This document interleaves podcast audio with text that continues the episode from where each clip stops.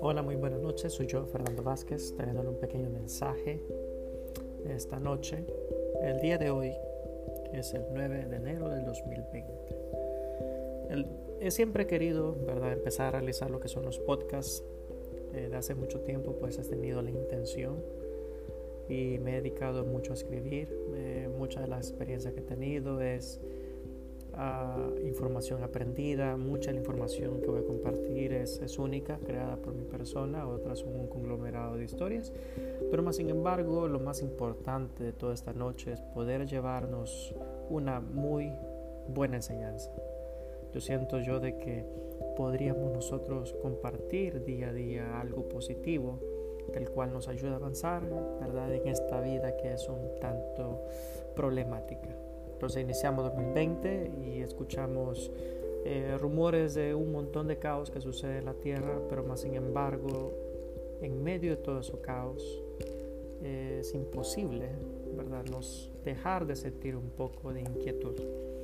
Pero es necesario pensar y poder decir de que es necesario mantener nuestro espacio en medio de todo esto y encontrar un pedazo de calma, porque en el presente, en el presente existe la respuesta de todo.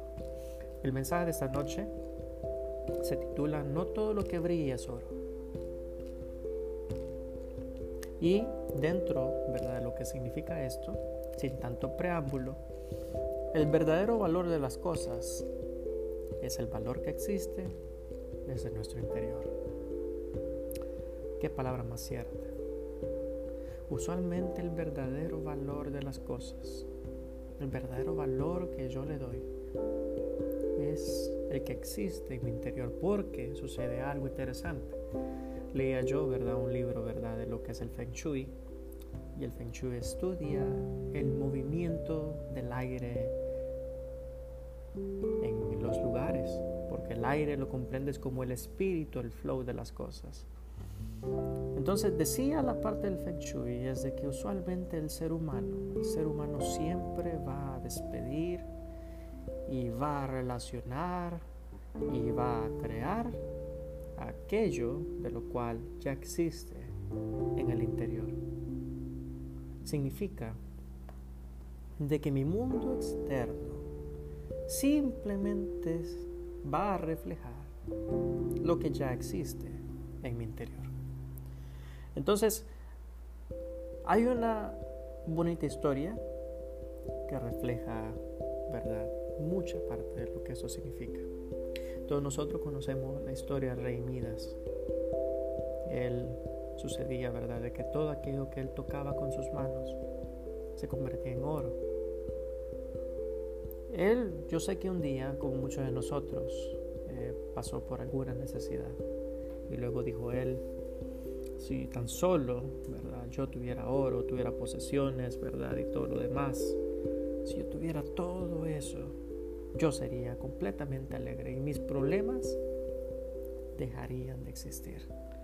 Entonces nosotros sabemos la historia, ¿verdad? Que todo lo que tocaba realmente se convertía en oro. Y no sucedió mucho tiempo hasta que este hombre un día murió de hambre porque aún la propia comida que supuestamente estaba hecho para sustentarle se convertía en oro. De ahí, para él, aquellas cosas banales, más sencillas, empezaron a cobrar valor. Y no le suena un tanto parecido que es lo mismo que sucede hacia nosotros los seres humanos, cuando de repente nosotros tenemos salud y después ya no la tenemos y extrañamos el buen sentir de lo que era estar saludable. Usualmente, ¿verdad? Yo padezco bastante seguido eh, de alergias, eh, sinusitis. y usualmente, ¿verdad? Cuando la sinusitis sucede, eh, o sea, me duele la cara, me duele la cabeza, solamente puedo respirar fraccionariamente un orificio de mi nariz y sufro, ¿verdad? Todo ese tiempo cuando ando congestionado. Y de repente solamente recuerdo aquellos días cuando de repente yo podía respirar bien y digo, híjole, como me encantaría poder respirar completamente bien.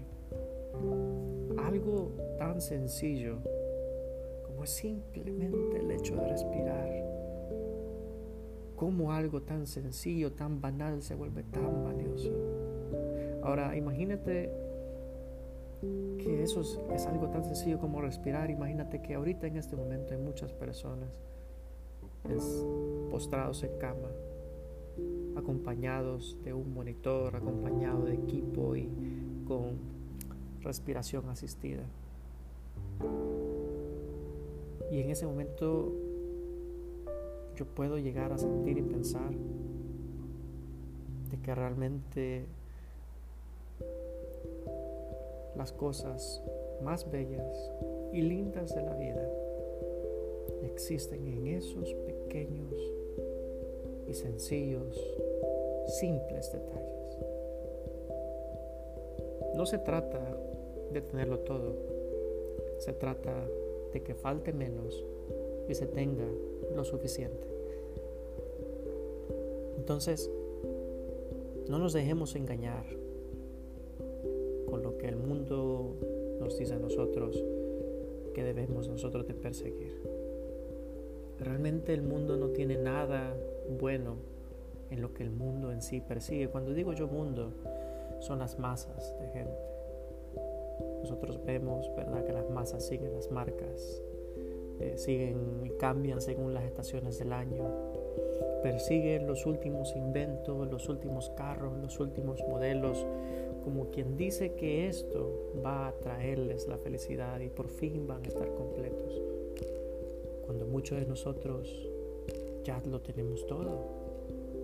Desde el punto que nosotros tenemos la capacidad de respirar, recuerda que hay muchas personas que no lo pueden hacer. Desde el momento que tú te puedes tomar un cafecito por las mañanas, comer tu desayuno a gusto, recuerda que hay un montón de personas que no lo pueden hacer. Y usualmente cuando tú te enfermes, recuerda lo bien que se siente estar saludable y lo mucho que tú darías sentirte bien en este momento. Pero la vida es así.